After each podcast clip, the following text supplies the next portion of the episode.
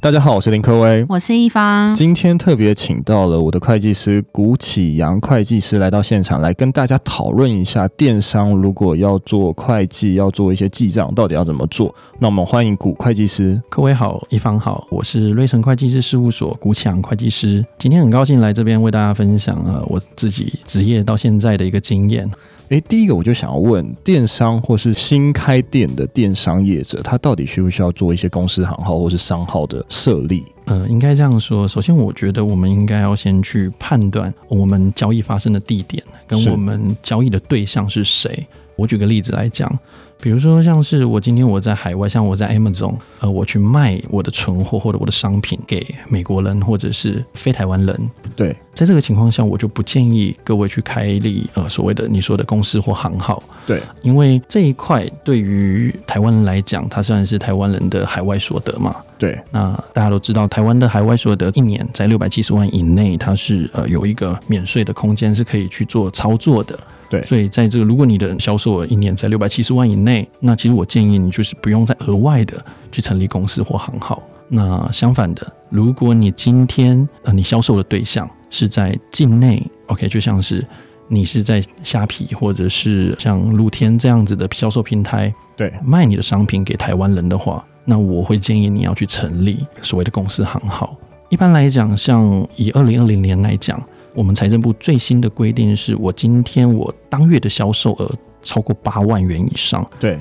，OK，大家都知道，那我就必须要去做所谓的税基登记。如果你做了税基登记，那假使你的营业额没有达八万，其实你是不需要课税的，因为你未达你所谓的起征点嘛。所以我会建议说，如果你真的有心要做好电商的话，你的销售对象跟你交易的地点会是在台湾的话，那我会建议你去成立所谓的公司以及行号。那到底是要成立公司还是要成立商号比较好？应该这样说，公司跟商号他们的区别主要是在他们的责任。嗯，对，对，如果是公司啊，就是以出资额或者是我们所谓的股本或者资本为限，我的责任要怎么说呢？比如说我今天我投资一间公司，我投资了一百万对， ，OK，那假使我今天我亏完了一百万，亏超过了一百万之后，我就是亏那一百万，我不会再影响到我的股东个人。嗯，那如果是成立商号的话，对，OK，如果我一样在商号里面，我也是出一百万的资本，那我亏完了一百万，我亏了一百二十万，他会去追索到你的负责人，嗯哼，对，是这样子的，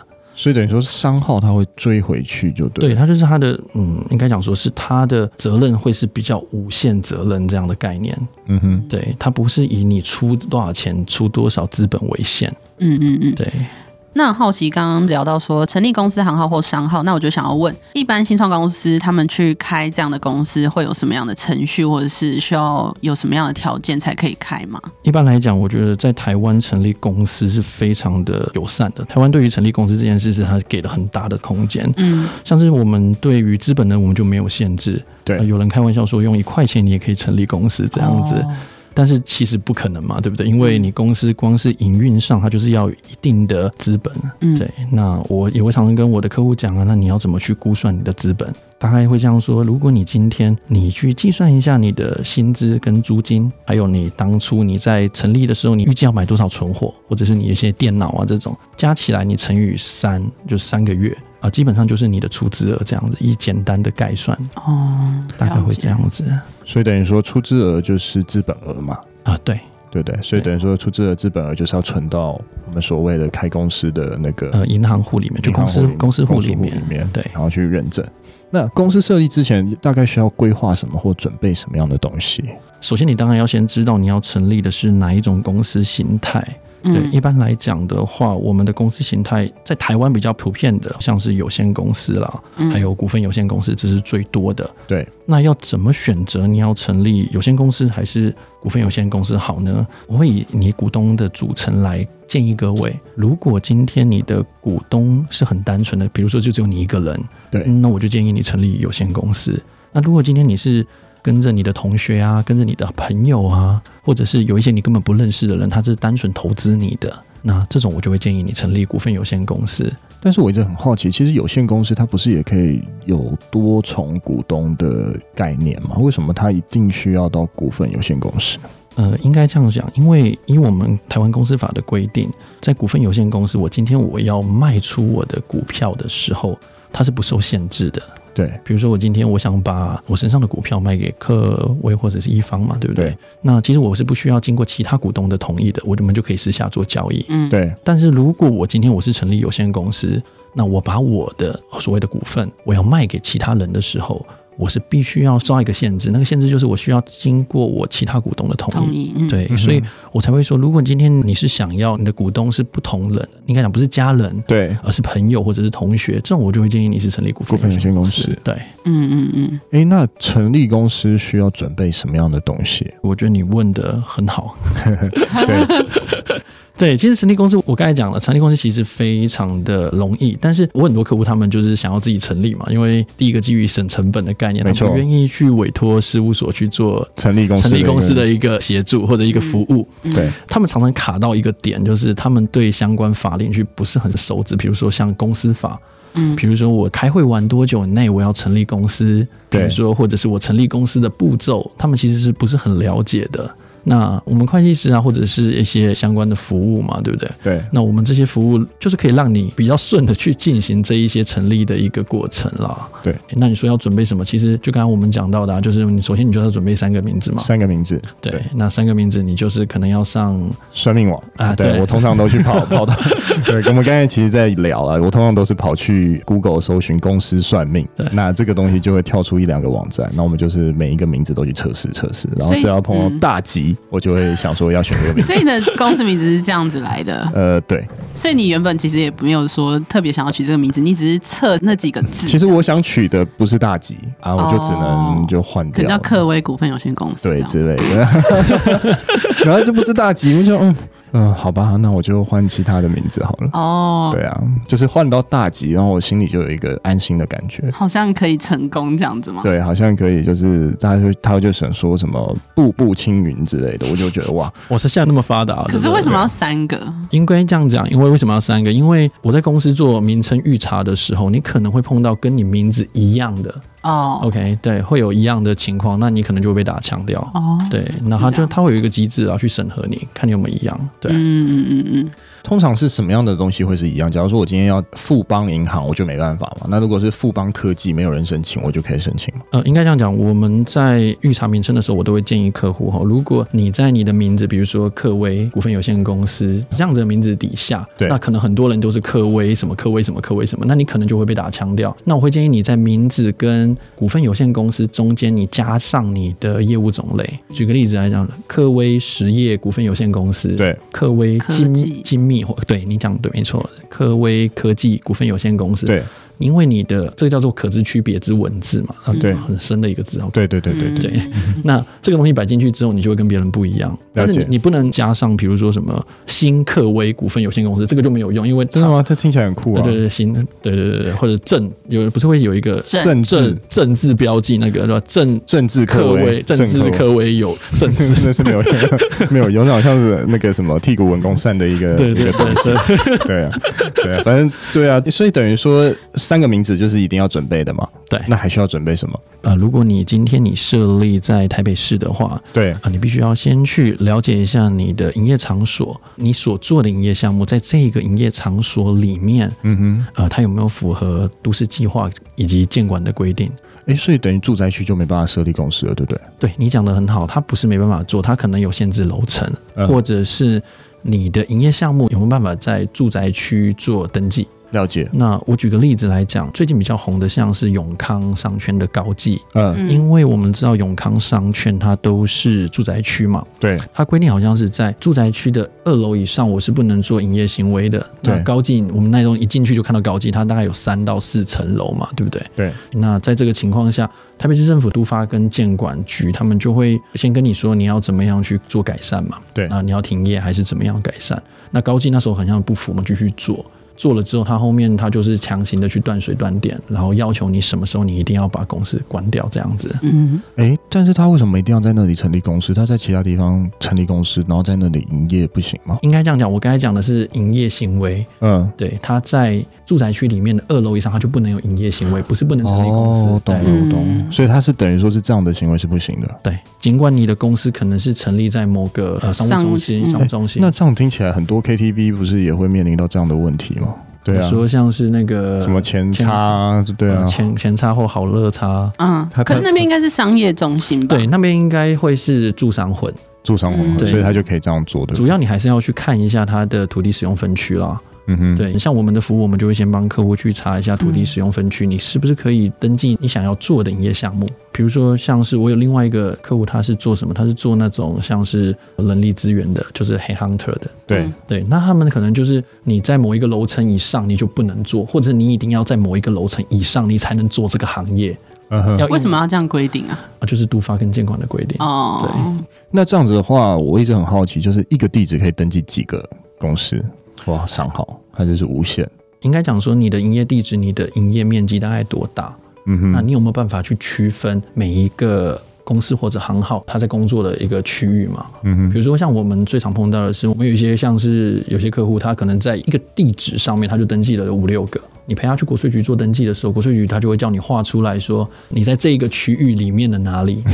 对我在这这个厕所旁边，对这样之类的，或者是你租用的面积多大。那我有些客户他就会说，那我只租一个位置啊，嗯对，我只租了一个位置，那这样也可以吗？可以啊，我真的只租一个位置嘛，嗯，嗯嗯对，或者是我没有常常在那边上班，那我只是带着 notebook，因为现在好多的新创业者好像就是一台笔电我就可以开始工作了嘛，对，所以等于说地址的登记是无上限的，它是照了它的平数，假如说二十平就只能登记二十家这样子。一般来讲，它不会有一个硬性的规定，对，对。但是你要去问问看你的国税局的营业税管区，它肯不肯让你做登记？嗯，哦，对最终还是是取决于国税局那边。对，因为我们一般登记的流程比较像是我们先预查名称嘛，刚才有讲到。对那预查名称完了以后，我们就会到我们的登记机关，像是在台北的话就是台北市政府嘛，对，新北的话就是新北市的经发局。对，那我取得公司登记的核准了以后，我下一个步骤是什么？我要到国税局去办理我讲的税籍登记。那税籍登记他就会办妥了，他就会给你一个统一发票的购票证嘛。购票证你们拿了以后，你就可以去买发票。对，但是国税局他就是不让你在这边设啊，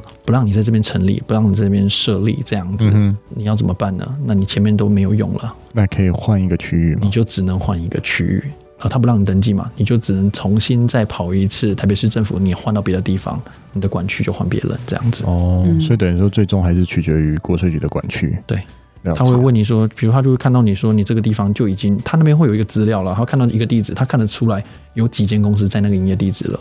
好，那了解完这个公司设立的一些条件或者程序之后，我想要回过头来问古会计师，就是说回到会计的这一个本业上面，我想要询问电商，它不管规模怎么样，不管大或者是小，都会需要记账或者是雇佣会计师这个部分吗？嗯，应该这样讲哦。如果以规模来讲，如果我们每个月的营收在二十万元以下，对那我们在税法上称作是小规模营业人。嗯，在这个情况下，其实你是不需要开立统一发票的嘛，那你自然就没有记账的问题。但是如果今天你的营业额，就是我讲的销售额，已经达到二十万元以上，然后并且被国税局认定你是必须要开立发票的营业人的话，那我倒是会建议各位去做一个记账的动作。嗯，那为什么要记账？因为记账就是为了要报税嘛，对不对因为你没有一些轨迹或流程，你是没办法去做报税的动作的。所以二十万以下就会是常常在外面看到小吃摊，它有贴一个什么免用统一发票，那就是一个二十万以下的一个对，没错。生意嘛。那等于说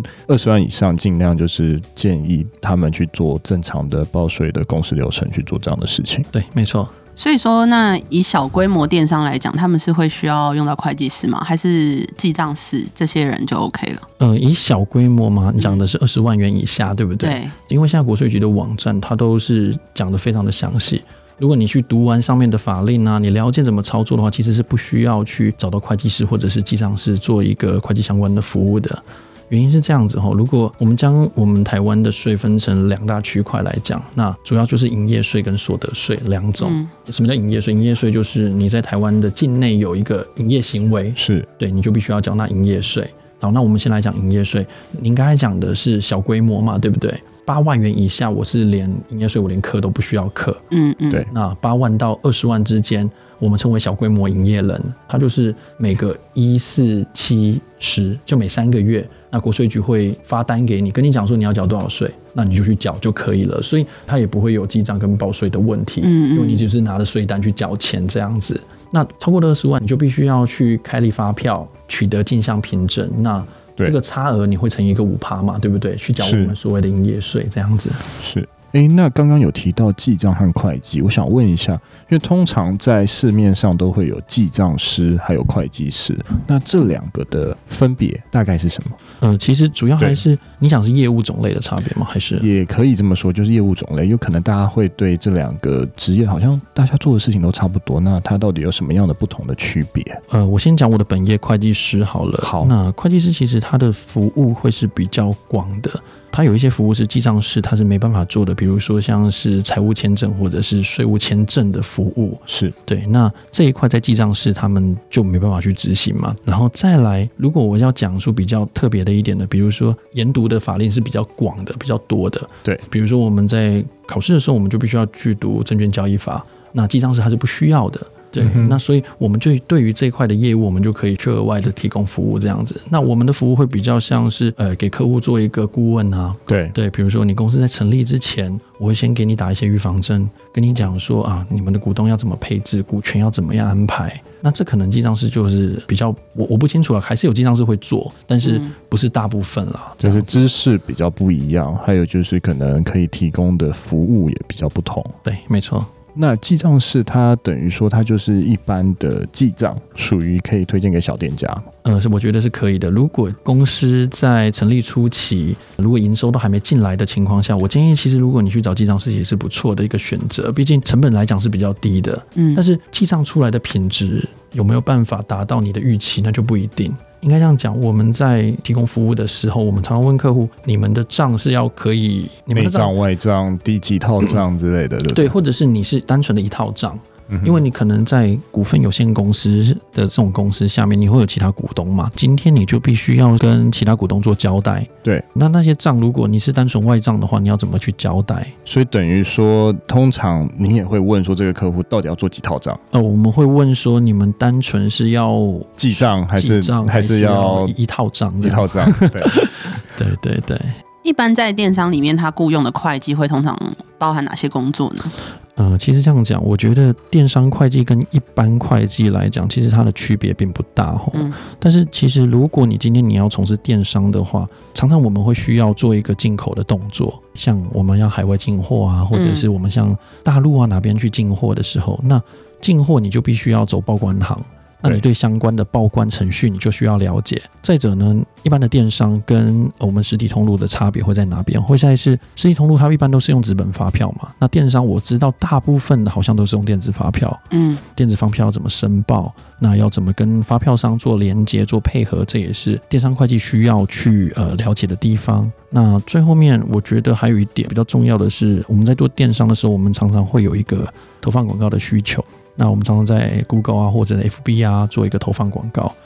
我们在投放广告当时，我们付给 Google 或者是 FB 费用的时候，我们是不是要做一些所得税申报？嗯，是 OK，那你也要去了解这一段要怎么做申报，营业税要怎么申报，所得税要怎么申报，在我支付费用给那些广告商的同时，好，那刚刚了解到就是电商会计的服务，那会计师事务所又是有什么样的服务呢？呃，应该这样讲了。我们现在会计师事务所，其实会计师事务所是一个什么样的行业？它其实就是一个代工。我们讲代工，就是呃，你把你的会计，你们本来你们每一间公司就是需要一个会计嘛，对不对？对，对，一般不会是负责人做会计，他把它外包出来给会计师事务所，所以最基本的会计必须要做的一些工作，会计事务所都可以帮你们完成。那此外呢，因为会计师事务所我们的人员他大概都是负责很多家客户嘛，或者是长期都是在会计师事务所做服务，所以对对于一般的会计、一般的法令来讲，绝对会比一般公司会计来的熟。对，对那我觉得这是一会计师事务所蛮大的一个优势啦，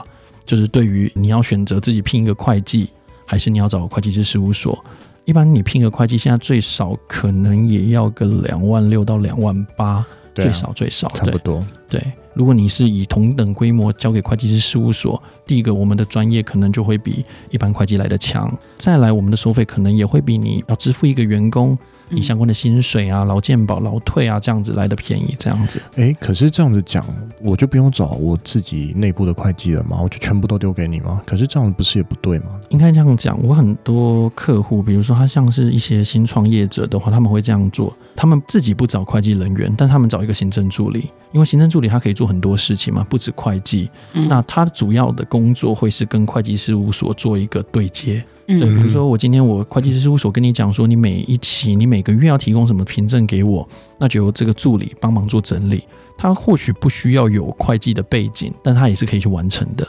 哦，所了以解是分担会计师事务所的工作，那是这样吗？应该这样讲，因为会计师事务所毕竟不是公司的人，是那我们没有办法去及时的了解公司发生的状况。比如说今天，